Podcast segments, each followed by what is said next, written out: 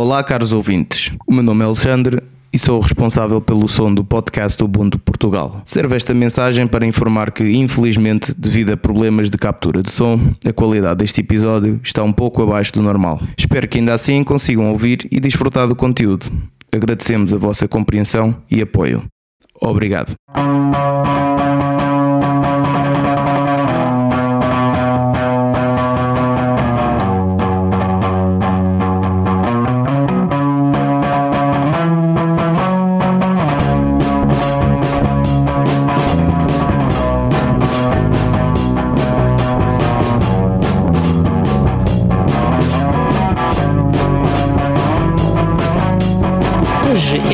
4 de outubro de 2020 e este é o episódio 111 do podcast do Ubuntu Portugal, um show sobre o Ubuntu, software livre e outras cenas. O meu nome é Miguel Constantino e comigo está o Tiago Carrondo. Olá, Tiago.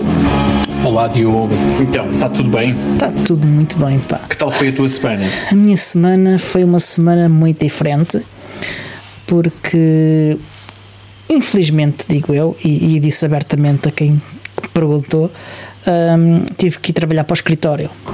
Ah, Ok. Temos agora um esquema de rotação em que está um membro da equipa a cada semana no escritório. Aliás, quase um membro da equipa. ah, Aliás, quase um membro por, por semana, porque nós somos menos do que. Então. A equipa não tem o quadro completo. Portanto, quase um membro por semana significa que quando tu vais, deixas ficar um pé em casa, é isso? Ou, ou um pé e um braço. Ah, Ok. o resto vai. Ou- aliás, só vai um braço eh, e o resto fica em casa. Ah, pelo menos com a vontade com que eu vou, ah, é, parece que é mais assim. Ah, e como o quadro da equipa não está completo, não, não- basicamente há uma semana.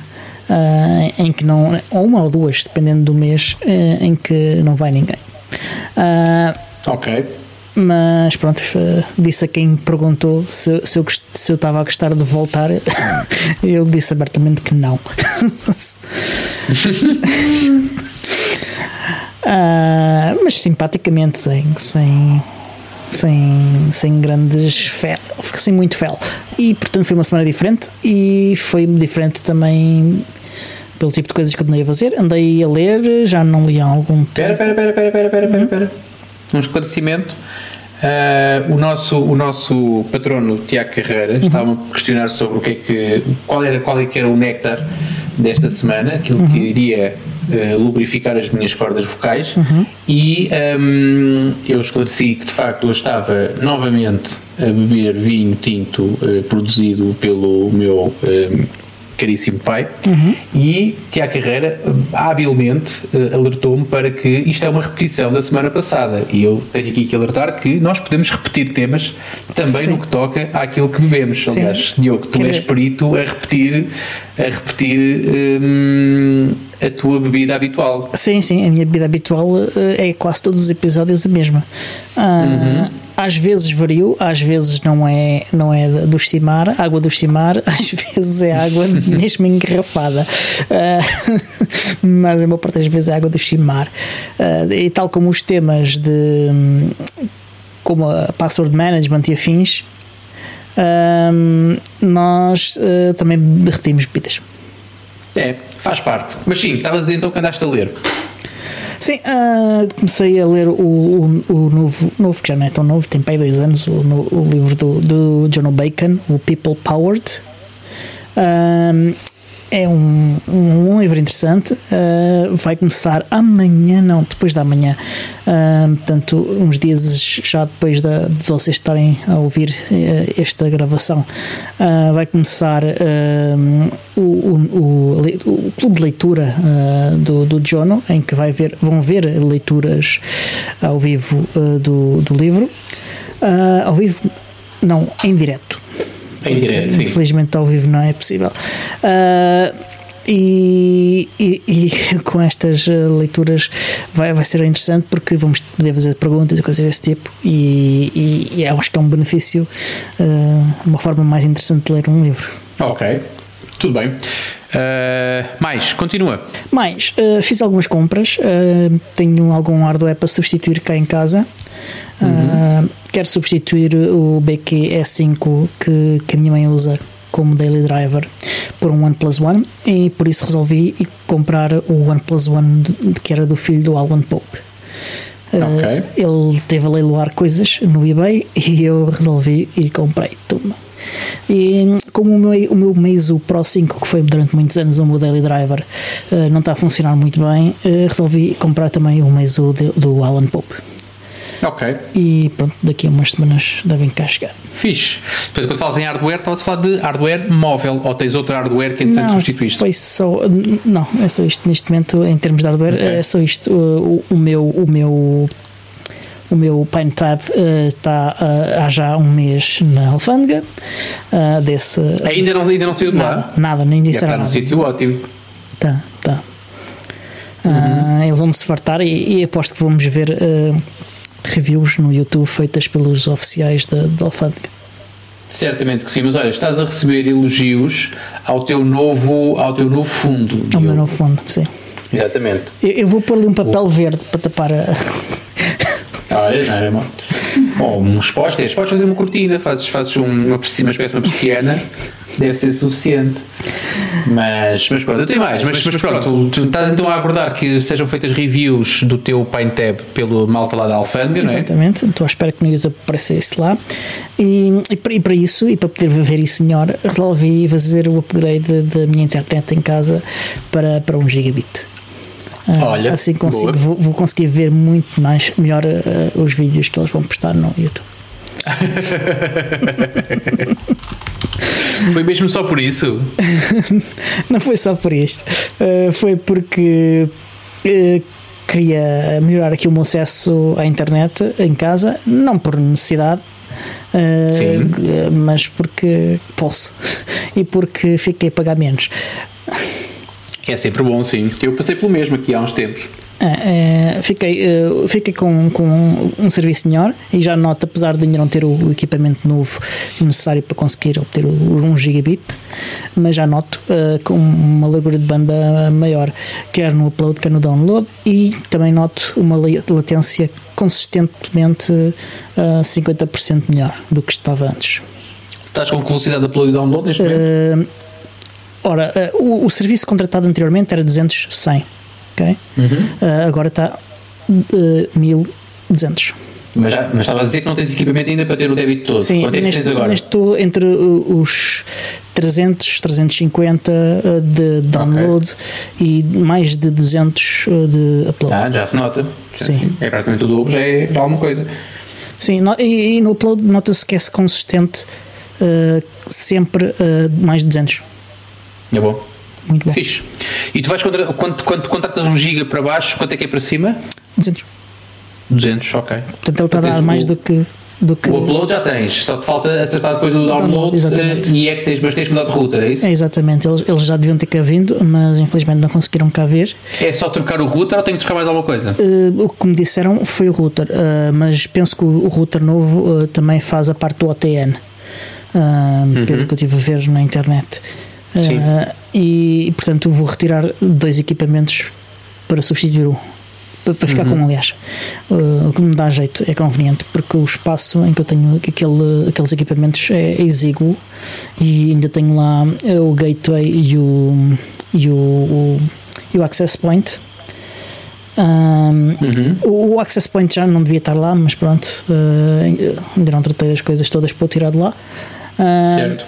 Mas para, ter lá um OTN, um router e, um, e o gateway é muita tralha.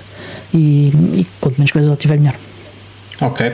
Como é que tu fazes, como é que tu fazes depois a divisão para a tua rede? Tu deixas o DHCP no router do operador ou tens isso já Não. tudo do teu lado? Não, não, está tudo no gateway. Ok.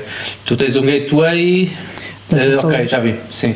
Então, onde fazes DHCP, DNS, onde fazes tudo isso. E como é, que- como é que tu pões a internet no, no gateway? Fazes DMZ?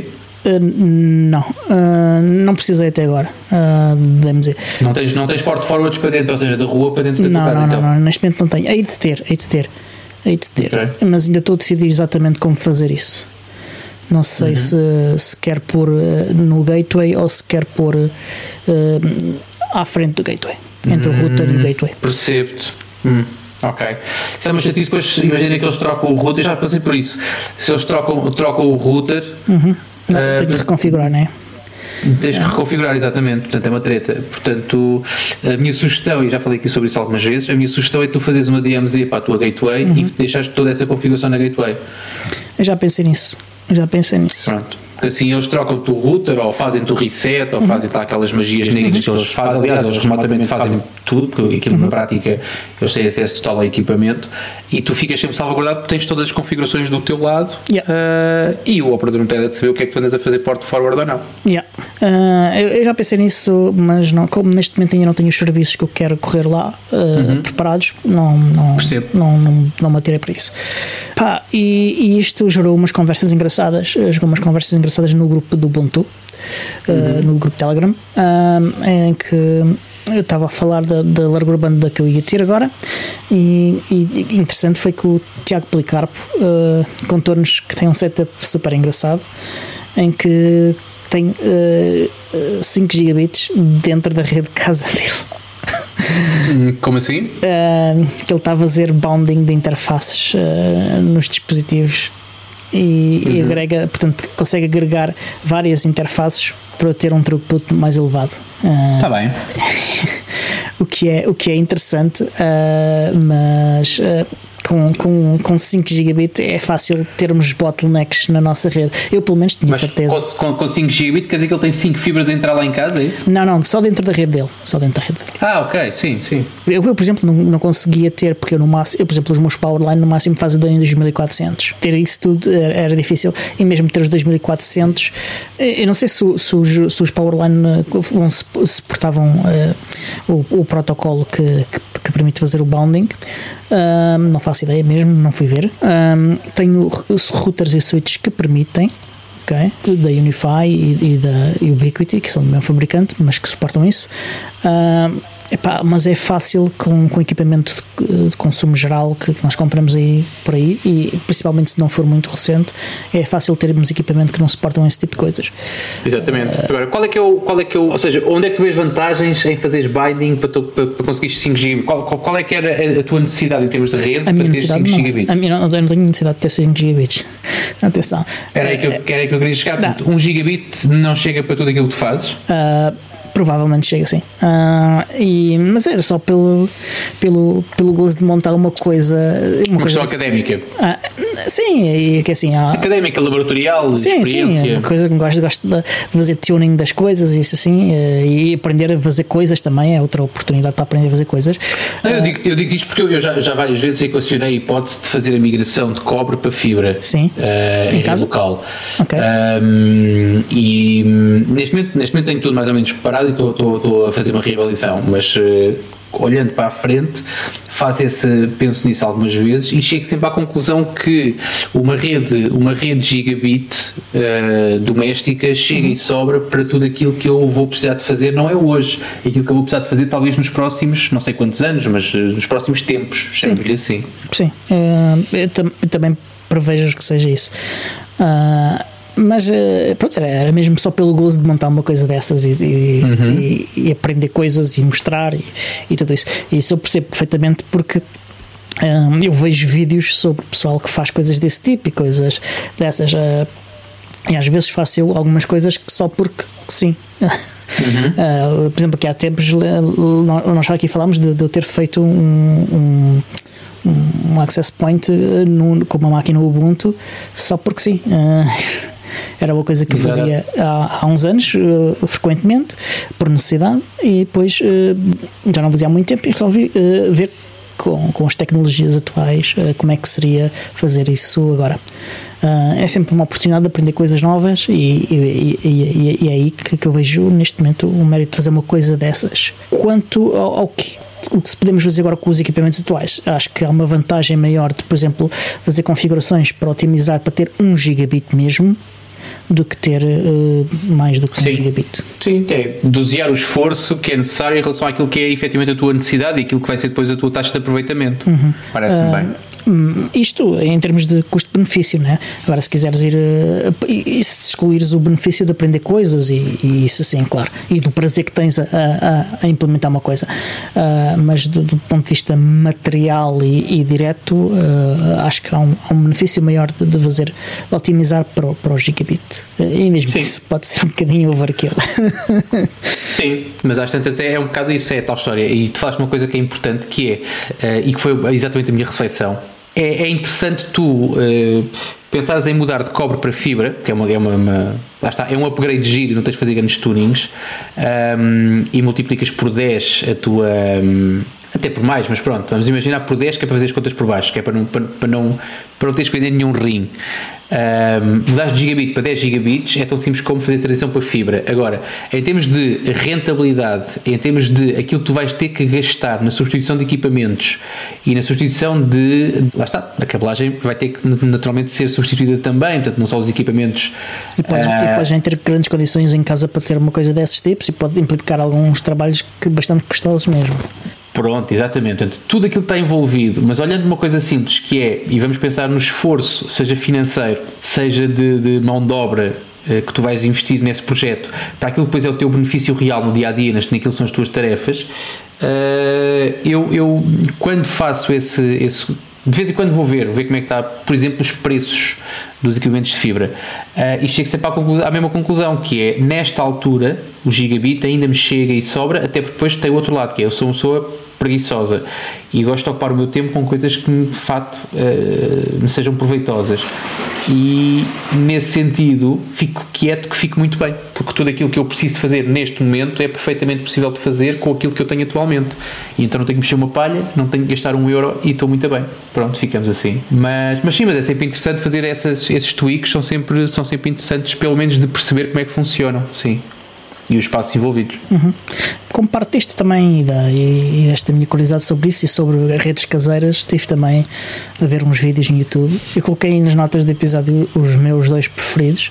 Uh, uhum. Mas deve haver mais que isto é, sabes como é que é no YouTube tu carregas num, num vídeo e depois vais por ali abaixo e, e quando dás por isso estás a acreditar que a Terra é plana Exato. eu ando a reparar que, que quando eu vou ver vídeos ao YouTube, atenção, eu vou sempre, normalmente quando vou ao YouTube, eu só abro YouTube com login quando é para fazer os streamings dos, dos patronos. Portanto, normalmente vou sempre num separador hum, privado e sem cookies, hum, mas fico surpreendido quando eu faço quando vejo um ou outro vídeo que me interessa, fico chocado, não vou dizer aqui que é para não alimentar, mas fico chocado com as sugestões que me são feitas. Fico preocupado mesmo, ou seja, que raio de opções são as do meu IP, né? porque sendo um, um, um browser com um separador privado sem cookies, o muito que eles têm eventualmente é o fingerprint do meu browser, ok, eventualmente, e o meu IP. E assim, que raio, que raio tem o meu IP? Que raio tenho eu feito com o meu IP para um, as sugestões que me fazem quando eu vejo um vídeo, vamos imaginar, sobre redes caseiras, é depois aquilo que me aparece, que eu fico literalmente chocado e assim, meio, tenho que rever os meus procedimentos, que eu estou a fazer alguma coisa errada, de certeza. Mas não me vou alongar, não vale a pena perguntar, porque eu não vou dizer que raio, que raio de sugestões são, são só sugestões que me preocupam. Isso posso Sobre garantir. Óptica. Mas, mas pronto, olha. Temos pessoas chocadas com o facto de terem finalmente percebido que tu consomes YouTube. Uh, Diogo, não sei sim, se queres comentar. É, é, é, digamos que é o único produto ou serviço do, do, do Google que eu consumo com regularidade. Uh, mas uh, a razão é muito simples: é que é difícil encontrar o mesmo conteúdo no outro lado.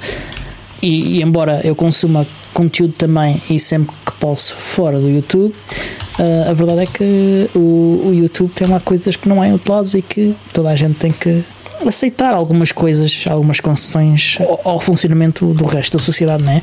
É claro que do ponto de vista da privacidade eu faço isto com, tomando o máximo de medidas que eu posso uh, para, para me proteger uh, do ponto de vista técnico, uh, mas isso também isso terá limitações. Certo. Estou contigo. Eu tenho mais. Depois disso, passei algum tempo Espera, espera, espera, espera, espera.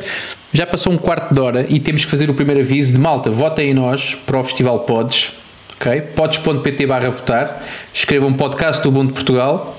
Pods é o, o, o, o, Festival Português de Podcasts, ok? E tem um prémio que é o prémio do público, em que eh, ganha quem 50 mil mais... euros, são 50 mil euros que nós vamos distribuir por todos os nossos patronos de forma a igual. Cada um, a cada um. Como é, vamos distribuir de forma igual. Eu não vou estar aqui a entrar em despesas também. Vamos dividir pelos nossos patronos. Portanto, votem muitas vezes, que é para nós ganharmos Exatamente. o prémio. Cada um de vocês vote muitas vezes, porque não está escrito nas regras em lado nenhum que vocês não podem votar muitas vezes. No outro dia eu votei para ela umas 10 ou 15. Pronto. Mas pronto, é quando descobri, quando descobri que o, que o KeePass XC tu consegues fazer o autotype para votar, e não estou aqui a sugerir nada. Não me lembrei disso. Muito bom! Até porque a tua aritmética, aquela conta que eles fazem agora para verificar se és um ser humano, é sempre a mesma conta. Portanto, tu fazes um autotype com. E volto a dizer, não estou a encorajar ninguém a fazer isto, nem é nenhuma sugestão. Mas se vocês fizerem um autotype com podcast do Bom de Portugal e o resultado aritmético daquela conta verificada, a ver se nós somos ou não seres humanos, é giro. Atenção, lá está, volta, isto é como o teu, é como o teu 5 gigabits, Diogo. Isto é só para fins académicos, ou seja, para gastar aqui só para efeitos de experiência, não é por mais nada. Uh, mas sim, estavas a explicar o que é que é o PODS. É, o Festival uh, Português de Podcasts e pronto, e tem um prémio, que é o prémio do público, que ganha quem tiver mais votos. Portanto, uh, votem muito, votem cedo. Uhum. Quem é o gajo mais, quem é o gajo mais criativo que tu conheces, Diogo? E que está a falar contigo neste momento? Hoje estás tu a ganhar. Hoje estás tu a ganhar. Não me lembrei disso. Isso é muito bom. Mas faz-me lembrar um, que há, um, há, uns anos uh, há um podcast que eu ouço que é o Hello Internet uh, e que estive envolvido também num concurso de popularidade de, deste género, mas que não era preciso preencher o nome, era só preciso clicar uh, num, num, num, radio button e, e depois no, no vote. Um, e claro que uh, o pessoal uh, que ouviu aquilo era particularmente tech-savvy e quando uh, um, o aquilo eram eliminatórias, uh, como no, nos campeonatos do mundo, lá com os quartos de finais e afins, e a pessoa que estava a concorrer contra um dos anfitriões desse podcast, do Hello Internet, disse uma coisa assim um pouco simpática em relação ao, ao, ao anfitrião do Hello Internet. e estava a ganhar. E tava, essa pessoa essa pessoa estava a ganhar. Então o pessoal, não, não, não, este gajo vai aprender uma lição. E então ele perdeu uma, por, uma, uma, uma margem impossível.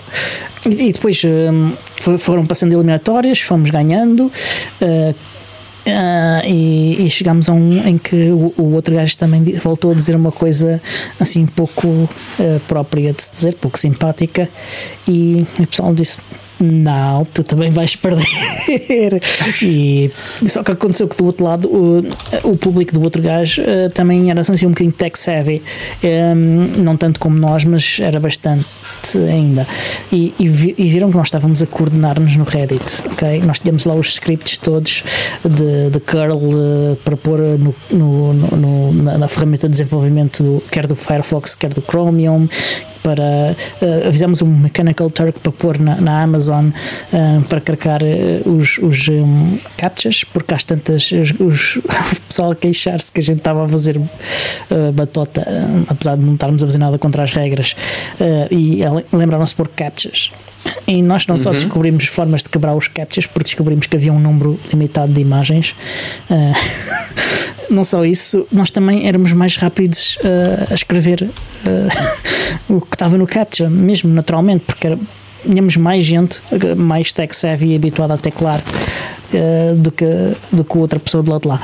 E quando puseram os, os captchas, nós começámos a ganhar por ainda mais. Então tiraram os captchas. Um, e, e, o outro lado começou a usar também bots. Uh, então pá, a votação deve ter sido a votação mais participada de sempre da internet, porque toda a gente tinha uh, não sei quantos computadores a votar com bots e, e fizemos spin-up de, de, de, cenas na Amazon e o caraças para votar e pá, aquilo voto, eles às tantas esconderam o número de votos porque não, não iam ter vergonha mas nós ganhámos por 80 e tal por cento ao restante. Mas olha, uh, eu não sei se tens noção, deixa lá só. Eu, eu deixei de falar até ao fim, mas não sei se tens noção, mas já contaste esta história aqui no episódio anterior. Ah, bom. Quando falámos em votações, provavelmente há um ano. Provavelmente há um ano, quando, quando o Pods fez a votação do público, eu okay. acho que contaste essa história exatamente. E eu vou também, só para te chatear, repetir também a história que te repeti na altura. Ok Só para fazermos aqui um déjà vu completo, é, que é, é, é para o Tiago Carreira não dizer que a gente está sempre a beber a mesma coisa. reza a história, reza a história que os da Weasel ganharam o primeiro prémio MTV Awards. Quando, quando os prémios foram cá em Portugal, da MTV Europe, se não me engano, ganharam exatamente porque alguém também andou a clicar e a fazer os tais bots com muito menos verificações, certamente, até porque aquilo não, não era não era hum, não eram pessoas tão avisadas para as possíveis não lhe vamos chamar falcatruas mas para abusos da falta ou da fragilidade dos sistemas utilizados. E então essa foi uma o caso da Weasel. E a outra e também foi bastante falado na altura que foi quando os homens da luta ganharam o festival da canção. Portanto também foi isso incomodou algumas pessoas mas, mas também foi provocado certamente aí, não sei se por bots, se pela projeção que eles tinham online e o voto era aí foi online. a projeção, sim. Mas aí não tenho certeza. Do- dos da Weasel, houve mesmo um zoom zoom que de facto aquilo foi, foi um bocado eh, impulsionado por técnicas, vamos chamar menos transparentes. Mais tecnológicas. Ah, mas adiante. Ah, outra coisa que eu tive a fazer foi há algum tempo, e que já não fazia há algum tempo, foi a conversar com o Jan Springs, que, nosso amigo e developer do, do Biports. Já me tinha esquecido do quão divertido e humilde ele é. E, epá, ele merece muito mais crédito pelo, pelo que ele faz do que ele tem, até porque ele não aparece muito, tanto pelo menos como outros developers ah, ultimamente, e então ah, tem men- dão-lhe menos crédito do que ele, então, quer dizer, o público em geral ah, dá-lhe menos crédito porque ele aparece menos. Ok.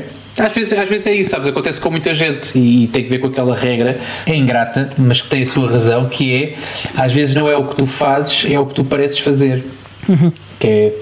E isso aplica-se também no contrário, não é? às vezes tu fazes, fazes, fazes, mas depois se não tens, se não anuncias aquilo que é feito ou se não há algum tipo de visibilidade no teu trabalho, corres o risco de efetivamente não te darem o crédito ou o valor efetivamente pelo teu trabalho real. O que, é, o que pode, pode ser de alguma maneira ingrato.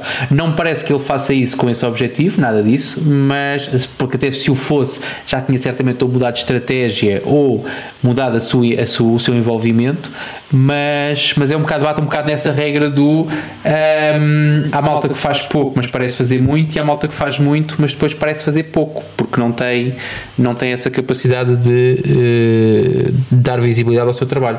Certo, está certo. Acho que é isso mesmo. Ah, mas ele também não faz muito por isso, porque ele é mesmo uma pessoa humilde e, e, e por aí também não é, não é uma coisa que importa assim tanto. Ah, Exatamente.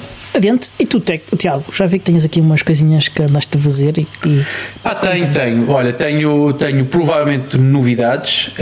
hum, que não é grande novidade, Eh, tem que ver com um problema que eu já falei aqui duas ou três vezes sobre eh, a combinação entre a encriptação e, hum, e a utilização de storage primário de, de, de block, de, de block de Object Store, os, os, vulgares S3, seja de que serviço for.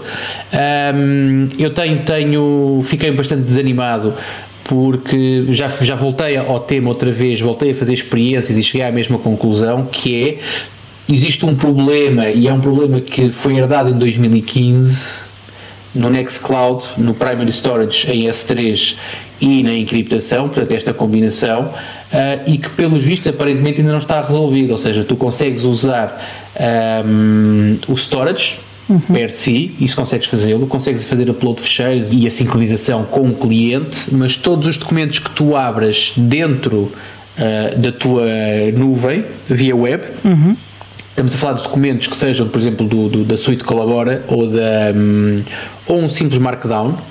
ah, assim que tu abres, ele abre, quando fechas, ele fica corrompido. E é um problema que não tem aparentemente solução. Portanto, eu acho que, e já pedi aqui várias vezes algumas pessoas também, se tivessem a mesma experiência ou que tivessem mais informação, não tive feedback dos nossos ouvintes, pelo menos não me chegou nada ah, nesse sentido. E ah, aquilo que eu voltei a ver, voltei a constatar a mesma, a mesma situação, e voltei a perceber que, eh, e lendo e comparando, porque depois os issues não são bem, não, ou seja, não são, não são lineares naquilo que é o, o- ou seja, não são exatamente aquilo que é o meu problema e depois há opiniões contrárias, provavelmente porque pessoas não testam em condições. Eu próprio, eh, quando voltei aos testes, achei que o problema estaria resolvido pela forma como conduzi um dos testes, mas depois eh, aprofundei e percebi que o problema se mantinha. Ahm, portanto, não tenho, não tenho um 100% de certeza, o que é triste para mim porque uh, gosto de ter certeza das coisas.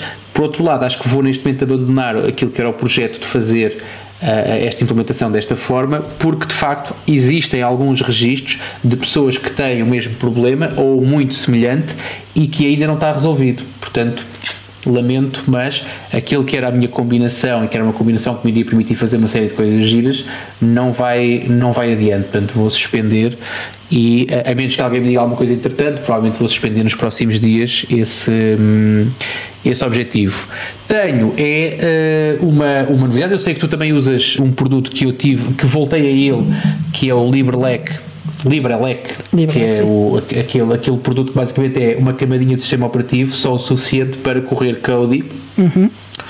Um, eu comprei, comprei agora um Raspberry Pi uh, 4 uh, com 4 GB de RAM uhum. para fazer, um, para fazer um, exatamente um LibreLec. Uh, eu precisava de aceder ao, a storage que tenho numa, numa, numa rede WireGuard, uhum. portanto, e tens, apesar de não, não precisares de uma aplicação, não sei se já alguma vez ligaste algum dos teus LibreLecs ou algum Kodi a uma, a uma rede WireGuard, a uma, a uma VPN WireGuard, não. mas tu consegues, tens, tens pré-configuração para isso Portanto, pelo menos o LibreLec tem isso okay. naquela pasta storage. Portanto, tens pré-configuração para isso, tens que gerar a chave pública privada, tens que, dar, tens que encaminhar o pedido para o, para o servidor de WireGuard. Até aqui nada de novo, tudo uhum. normal. Mas, seguindo todos os passos, eu estava à espera de conseguir fazer uma ligação sem problemas, só que não consigo ter retorno. Portanto, eu também não dediquei muita atenção, tive lá 10 minutos ou 15 no máximo. Não sei se é algum bug do LibreLec ou não, mas não consegui ter retorno, ou se é uma questão de versões. Não sei se o WireGuard tem algum, algum constrangimento em relação à versão do cliente e à versão do servidor, uh, ou neste caso, saber. a ligação entre eles. Acho que não, mas eventualmente poderia pois, ser também. Epá, eu, eu, não sei, eu sei que houve uma mudança do, do WireGuard uh, para a implementação para ser aceito no kernel. Eu não sei se cobrou compatibilidades não, mas eu acho que não. Não me lembro Pronto, de, de conversas sobre isso. Segui a documentação oficial, achei, achei interessante que tu com uma edição simples a dois ficheiros que já vêm, que já vêm eh, pré-preenchidos, ou seja, vêm em sample, então tens de fazer um rename e alterar uhum. para os teus dados e ele à partida ficará a funcionar. Achei extremamente interessante essa preocupação e de facto o WireGuard veio para ficar e veio para, não digo para dominar o mundo das VPNs, mas pelo menos para facilitar muito e para para este tipo de utilizações, então é fantástico. Uhum. Um, mas estou a, estou a pensar em, em, usar, em experimentar, portanto, vou dar mais uma ou duas investidas a alguns durante esta semana, portanto, para a semana terei novidades certamente, mas se a coisa não correr bem, também não vou perder muito mais tempo e provavelmente aquilo que vou fazer é usar o produto alternativo ao LibreLec, que é o. não me lembro agora do nome. Mas é um produto também muito semelhante, também é uma imagem, uma imagem Raspberry Pi preparada para correr Kodi uhum. e que eu também já usei em tempos. Caramba, OpenELEC, que é o OpenELEC, é, deve ser o, exatamente. O LibreLec é um fork do Open, OpenELEC. Exatamente. Só que o OpenELEC já não, já não, eu pensei que já não era desenvolvido, pelo menos eu tenho ideia de já não ser desenvolvido. Portanto, Vamos ver lá. Não, não sei. Vou, mas sei, sei, que ele tem uma alternativa. Sei que há um concorrente e provavelmente se não funcionar aqui estarei com o outro e uhum. no próximo episódio certamente que terei novidades sobre este assunto. O que é extremamente interessante porque tu, se tu tiveres um storage num sítio físico onde tens alguma da tua multimédia, uhum. se tu pegares no Raspberry Pi e se tiveres uma rede WireGuard configurada, tu consegues pegar naquele Raspberry Pi, ir com ele contigo de férias, por exemplo, Exato. e ligando a uma televisão, tu consegues sem nenhum setup adicional, basta teres uma boa largura de banda. Uhum uhum. e tu consegues aceder à tua base de dados multimédia em qualquer ponto que estejas, só com a única coisa que levas de férias é o transformador do Raspberry, o Raspberry Pi, um transformador, um cabo HDMI, eventualmente, aliás, convém porque aqueles micro HDMI ou mini ou que é, uhum. é específico do Raspberry Pi e, um, e é só, não tens, que eu me lembro, não tens que falar mais nada, é só yeah. levares isso, portanto, o que é ótimo. Yeah. Epá, e é, é, outro momento que podemos aproveitar para lembrar os nossos ouvintes que para irem votar no em pods.pt barra votar e Sim. escrevam lá podcast do Portugal e carreguem no botão votar. Tem que resolver uma conta, uma, uma, uma operação aritmética simples, normalmente é uma soma, às vezes é uma subtração. Uhum. Uh, eu não sei se já falei aqui, Diogo, mas eu, eu descobri que com o KeePass tu consegues fazer autotype uhum. e consegues pôr aquilo a fazer, a fazer um, votos, até porque se deixares o separador aberto, tu consegues fazer aquilo em, em, em, em loop. E, e pronto. Uh, eu digo isto assim, não que eu tenha feito isso, não que eu recomendo as pessoas a fazerem isso, mas é de facto, é de É facto um interessante. exercício É interessante. interessante saber. Uh, uh, Digam-nos como fizeram. Contem-nos como é que votaram exatamente. Nós estamos curiosos para saber qual é que é a vossa metodologia de voto. Mas, mas pronto, entretanto, espera, espera, não podemos avançar porque eu tenho aqui mais uma tenho aqui mais um, mais um, um esclarecimento a fazer. Não me recordo quem foi, penso que foi o Tiago Carreira. O Tiago Carreira hoje está sempre citado, isto não temos, temos que começar a cobrar. Ahm, mas houve alguém que questionou e que tem dúvidas sobre como é que nós, ah, qual é o processo criativo para a escolha dos títulos dos nossos episódios. Ahm, e é Eu inicialmente preciso- disse-lhe que depende, uh, cada um de nós tem o, tem o seu método, mas explica o teu método, que é, que é o mais interessante. Atenção, não há aqui o, o meu ou o teu método, portanto, nós somos uma equipa, somos uma equipa multidisciplinar e nós temos o contributo, cada um tem o seu contributo especial e o produto final é que é O que interessa. Efetivamente, aquele que vocês recebem semanalmente e que, que vos dá hum, um, prazer imenso de cada vez que vos é entregue novo conteúdo. Portanto, Aquilo que nós fazemos é um processo muito simples, nós temos um processo rápido de brainstorming que é às vezes pela própria construção do episódio existe um tema que nos vem à cabeça, portanto e esta é uma forma instantânea de fazer, de escolher um título Por exemplo, foi o que Eh, aconteceu com, com o episódio Se Não Tem Cão, Caça com Pi. por exemplo, eu posso vos dizer que isso acontece talvez em 5% dos episódios, é um processo que, vá, sendo otimista, eu vou aos 8%, eh, poderá ser por aí, vá, sendo, sendo aqui talvez. ehm, Acho que é mesmo otimista. Portanto, nos outros casos, aquilo que acontece, e então ultimamente, e estamos a nos últimos lá, 40 episódios, talvez, não sei, não vou para trás, que é para não ter que andar a fazer contas, mas nos últimos episódios aquilo que fazemos é um processo bastante mais evoluído que é e inspirado naqueles sites de Lorem Ipsum, eh, que era aquele texto para encher para encher placeholders de, de- de- na altura do web design, quando estava em alta, ah, que é, existem ótimos sites com, não é a criação, porque as palavras já existem, mas com a escolha aleatória de palavras. Portanto, aquilo que nós fazemos então é um processo altamente criativo de abrir um desses sites, escolher uma quantidade, neste caso até posso dizer que ah, e já podemos dizer o nosso episódio, aliás, se vocês estão a ouvir, certamente já têm, ah, já, já leram no vosso, no vosso, na vossa aplicação de podcast ou no vídeo do YouTube ou, Ou no título lado. do, site. Exa- exatamente, ah, que este episódio se chama Duplicar- Duplicar Ciclomotor. Exatamente. E o processo criativo foi tão simples como abrir o site de palavras aleatórias e a escolher a quantidade de palavras que nós queremos que sejam mostradas, e neste caso foram três, ah, três palavras. Essas palavras podem ser gerais sobre qualquer assunto ou podem ser, como já aconteceu, sobre profissões ou sobre infantil. O infantil é perigoso, nem sempre, nem sempre há aquele chamamento para se escolherem boas palavras para um título. Ah, uma palavra única parece um título bastante simplório e até podia achar-se que era falta de cuidado na invenção ou na criação, não chamamos invenção, na criação do título do episódio. Portanto, tipicamente são pelo menos duas palavras que correspondem a rigorosamente nada a não ser a escolha aleatória de palavras, muitas vezes sobre um tema único ou sobre uh, um, global, ou seja, o dicionário global. Portanto, neste caso foram escolhidas três palavras, a palavra do meio foi eliminada porque era de facto demasiado aleatória e a combinação duplicar ciclomotor pareceu-nos que era a escolha acertada.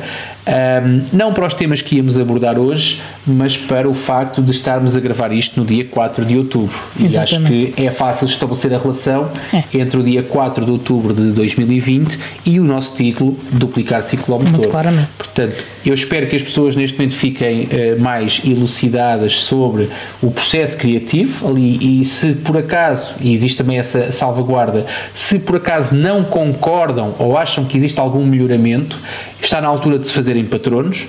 Um, Para fazerem para terem um papel mais ativo e para fazerem sugestões, exatamente, e para que essas porque sugestões podem sempre fazer.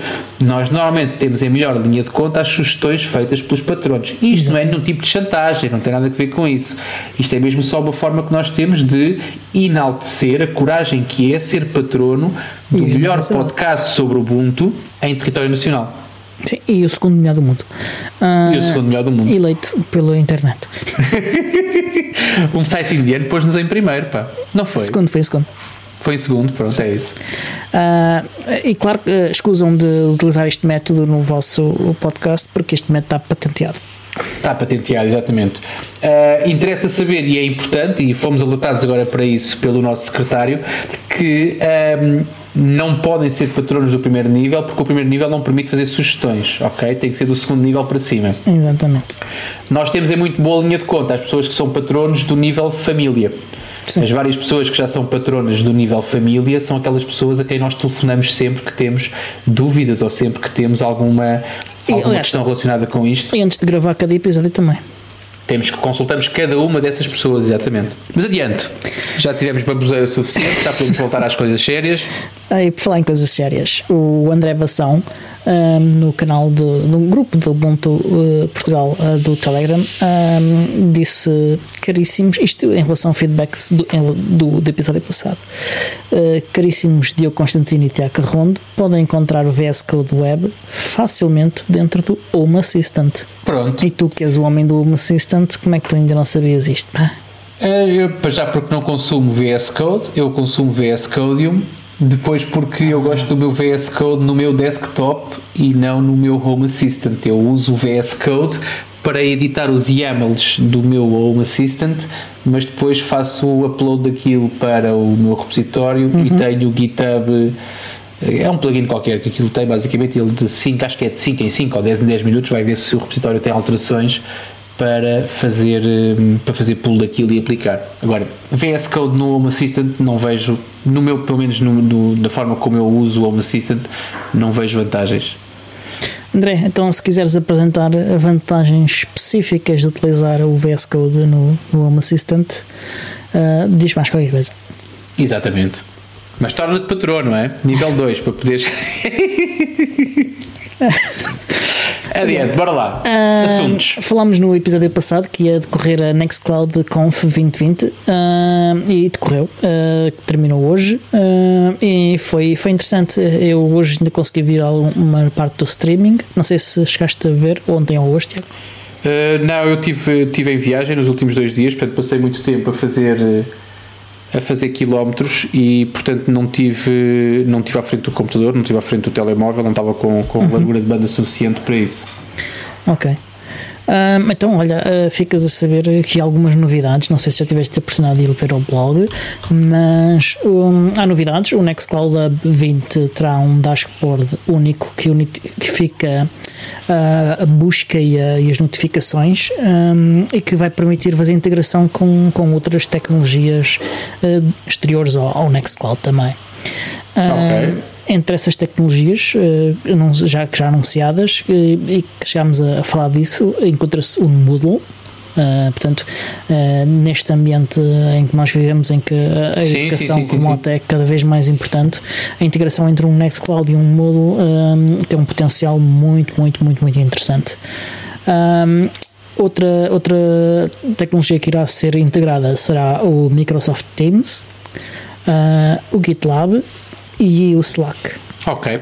Eu, eu havendo, havendo uma aplicação do Nextcloud que faz, que é o Talk, que faz a, a parte da conversação, ah, não se, eu, e eu percebo isso, não se compara com ah, a quantidade, a- as funcionalidades do Slack. Percebo isso. Do Microsoft Teams já tenho alguma dúvida, ou seja, qual seria a vantagem de ahm, fazer a integração de uma instância Nextcloud com o Microsoft Teams? Não, com- se calhar porque não conheço profundamente o Microsoft Teams, eu tenho, eu uso no trabalho, mas sou convidado, portanto só estou em alguns sítios onde, onde preciso de estar, felizmente. Ahm, não sei se tens mais conhecimento sobre isso, se consegues dar alguma, algum dado adicional sobre quais seriam as vantagens de tu fazeres uma integração do, de um produto como o Microsoft Teams, porque eu consigo ver perfeitamente o Moodle, o GitLab indiscutível, Ahm, o Slack pela quantidade de funcionalidades que o Slack te oferece, é verdade, as integrações do Slack, aquilo, portanto, tu consegues integrar o Slack com praticamente tudo aquilo que mexe. Uhum. Um, agora, o Microsoft Teams, tenho Ah, dúvidas. Eu acho que quer, o- quer, o- quer o Slack, quer o Microsoft Teams, é, é- tem a ver com, com conseguires integrar o teu workflow tu fora destas aplicações. Tudo que estás fora dessas aplicações com pessoas que estão a usar essas aplicações. Acho que terá mais que ver com isso. Ok, mas será que depois tu vais conseguir usar a tua instância Nextcloud e o teu talk para interagir com essas pessoas? Será isso? Ah, já falamos um bocadinho mais adiante sobre isso. Ok, então vá, Ah, continua. Outras coisas que serão integradas também co- no, no dashboard uh, uh, vai ser uh, a possibilidade de ter widgets para o Twitter, para o GitHub e Hubble não, Hub e para o Moodle. Ah, ah, a busca, um, a nova funcionalidade de busca, que é uma busca unificada, um, até com aplicações externas, uh, portanto, vai poder fazer buscas dentro do Nextcloud e procurar coisas, por exemplo, no GitLab ou no Gira ou no Discourse. Certo. E estes são só alguns das, das, das, das aplicações com as quais haverá esta integração. O Talk, que tu estavas a falar, um, vai ter bridges. Ok. Uh, e algumas das bridges já existentes são precisamente para o Teams, para o Slack, para o IRC, para o Matrix, para XMPP. um, Ok. e, e outras que estão para vir um, de forma out of the box, mas que se tu tiveres ir mexer lá nas configurações podes uh, já integrar, uh, são o Telegram, o WhatsApp e o Twitch. Ok, boa. Estás a ver? Olha, é por isso que é, por isso que é sempre bom nós assistirmos às, às transmissões quando temos essa oportunidade, porque assim eu evitava ter feito aquela pergunta que te fiz mais acima. Ora, mas foi E- uma pergunta super inteligente e claramente que, que também foi uma pergunta Sim, sim, que, sim. uh, que os developers quiseram responder. E nada ensaiada. Isto não foi nada ensaiado, ok? Portanto, cala-te, pá. Estou aqui a dar um ar profissional à coisa e estás tu a, des- Não, a desmascarar Profissional isto tem agora o Nextcloud com estas funcionalidades. Então vá, continua. Outras novidades, ah, há um ecrã único que unifica as notificações e as, e as atividades. Boa. Ah, vamos poder definir um, um status ah, em que dizemos, comunicamos aos outros utilizadores do Nextcloud o, o que é que estamos a fazer. ah, Estou de férias, estou em trabalho remoto, Estou estou na praia. ah, Exatamente. pronto. Tal que vai ter, integrar também com a, com a, com a busca. ah, tem um novo emoji picker. ah, uma nova vista de upload e settings para câmera e microfone, que são coisas que, que lhe faltavam. Ok. O mail tem uma nova funcionalidade, uma nova vista de, em fio, a thread, um, e tem uh, uma funcionalidade nova de gestão de caixas de correio. Eles falaram de alguma coisa como uma funcionalidade básica e simples do- da aplicação de correio do Nextcloud, que é moveres uma mensagem da caixa de entrada para uma das pastas. Provavelmente estará integrado dentro desta nova funcionalidade de gestão de caixas de correio. Pois não sei, é que eu, a gestão de caixas de correio, eu tenho, eu tenho uma Nextcloud que tem duas caixas de correio configuradas. Uhum. Portanto, essa parte já existe. Agora, eu recebo uma mensagem e quero ar- arquivar aquela mensagem numa pasta X, Uhum. não consigo. É estranho. Não sei se agora com o Nextcloud de Up 20 poderás fazer Pronto, isso. eventualmente, Temos de, é temos de investigar. Temos de investigar. É isso. Ah, Cá estaremos para falar sobre isso. Exatamente. O, o deck eh, também tem melhorias. Eh, também, além de integrar com o novo de busca eh, no dashboard, também tem int- integrações com o calendário, o que é uma coisa que, que faltava. Ahm, tem uma nova vista modal para a edição de cartões, portanto, ah, tem uma edição mais ah, amigável. Há suporte para notificações push e para webhooks no Flow. O Flow é uma funcionalidade de- para automatizar coisas no, no, no Nextcloud. E, e estas, e estas, estas, esta, este suporte para notificações push e para, e para webhooks vai facilitar também a integração com outras plataformas, mesmo aquelas que não têm integrações já pré-preparadas no Nextcloud eh, para isto. E outra funcionalidade que, que eu acho que achei que, que é útil, que é eh, pôr uma descrição na- quando fazemos um, um- a partilha ah, de, de um link ah, nos cheiros, uh, Sim, lá uma boa. descrição de, de- de- de- desse, dessa partilha para sabermos o que, é que, o que é que estamos a partilhar com quem, o motivo, uma coisa assim desse tipo. Um, e assim ah, há mais registro de informação de porque é que as coisas estão a ser feitas. Fixe. Uh, se quiserem mais informação, uh, vamos deixar-vos dois links uh, para o blog do Nextcloud, onde vocês podem aprender mais detalhes sobre estas coisas. All right. Adiante. E Uh, mais? Avança. Como estive a falar com o Ian Springs, um, ele estive a falar com ele e tivemos a falar sobre coisas que ele teve a anunciar recentemente. Um, uma delas é o Up and Cuts, que já aqui falámos antes, eh, que, eu, que, que sobre o, é uma ferramenta que foi feita para a tese de mestrado do, do Ian, mas que vai ser também utilizada para outros projetos, projetos open source. Um, é uma suite de, desenhada para apoiar testes do utilizador, uh, testes crowdsourced. É uma ferramenta web. É especialmente útil para comunidades de software livre e o objetivo é permitir até aos, mesmo, até aos utilizadores mais inexperientes de uma ferramenta um, poder fazer relatórios de testes úteis uh, quando se faz uma release nova de software. O, o OpenCuts ele consegue comparar metadados um, entre uma versão e outra, ok? A partir destes relatórios que os utilizadores conseguem gerar e que foi, esses, estes, esses relatórios são gerados automaticamente a partir de informação introduzida pelo utilizador e, e essa a interface do OpenCuts facilita com que, que essa informação seja facilmente introduzível por qualquer pessoa. E estes relatórios eh, depois são comparados de uma versão para a outra para sabermos se há aqui um, uma funcionalidade que deixou de funcionar. Até à próxima. Uh, portanto, é uma ferramenta muito, muito interessante. Um, okay. outra, outra, coisa que falou com o Ian uh, foi uh, uma versão publicada recentemente do Ubiports Installer. Um, foi essencialmente dedicada à correção de bugs, alguns bugs antigos, mas também foram introduzidas algumas funcionalidades pequenas para um, ajudar os porters para, para novos dispositivos, funcionalidades que têm a ver com, com o bloqueio que os, que os OEM fazem aos dispositivos para não se mudarem o sistema operativo.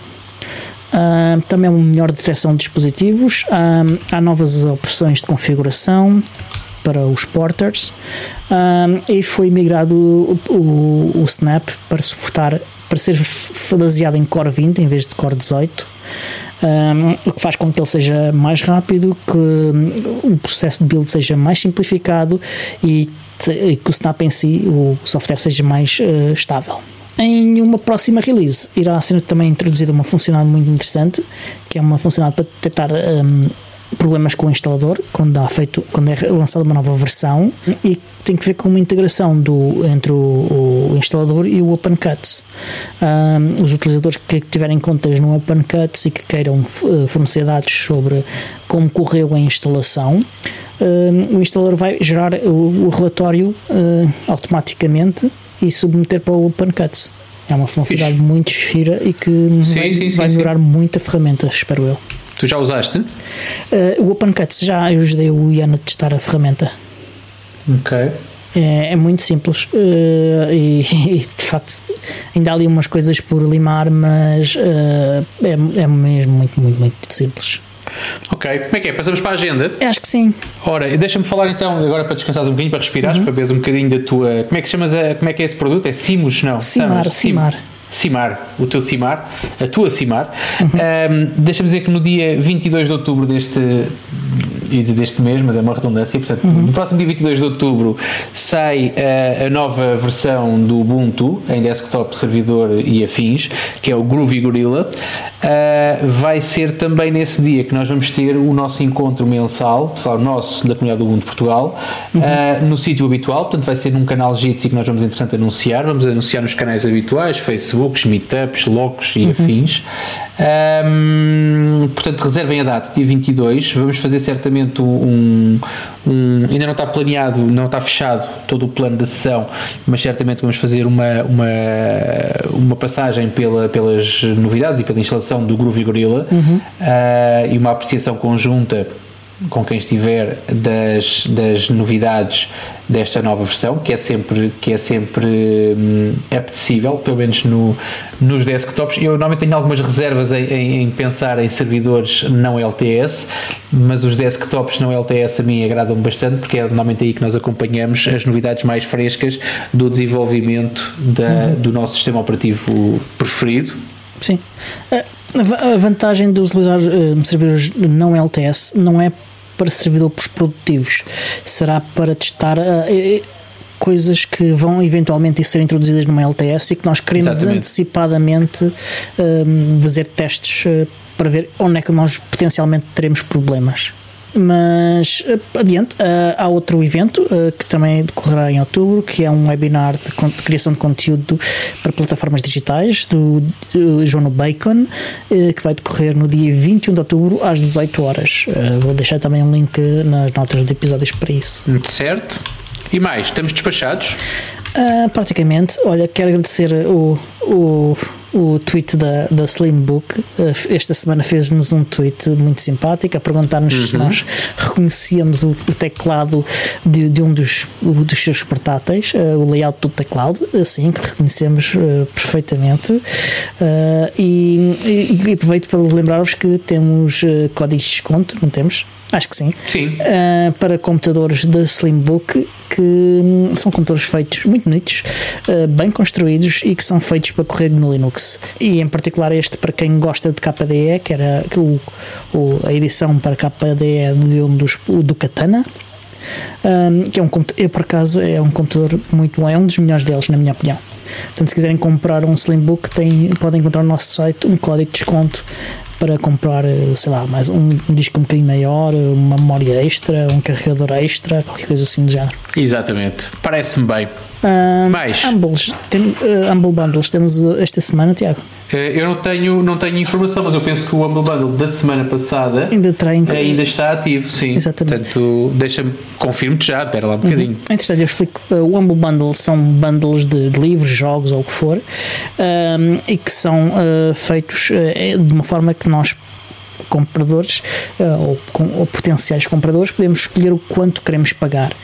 Uh, além disso, podem também escolher quem é que vai beneficiar do vosso pagamento, um, entre as editoras, o Humble Bundle e, neste caso também, se vocês usarem o nosso link de afiliados para chegar aos bundles, também podem decidir dar algum dinheiro ao podcast do de Portugal. Ok, Enquanto está Tiago... confirmado. Portanto, já está, já está, está okay. confirmado. Então, este bundle, que é o Do It Yourself Maker School by Make Community. Uh, portanto, é um bundle de livros dedicados a, a, à comunidade maker. Pronto, uh, resta dizer que podem encontrar-nos em Podcast do Mundo Portugal e na vossa aplicação de podcasts preferidas. Passamos na Rádio Zero todas as quintas-feiras às 22 e 3 minutos. E este show é editado por mim, é produzido por mim, Diogo Constantino, pelo Tiago Carrão e editado pelo Senhor Podcast, do Alexandre Carrapice. Até para a semana! Até para a semana!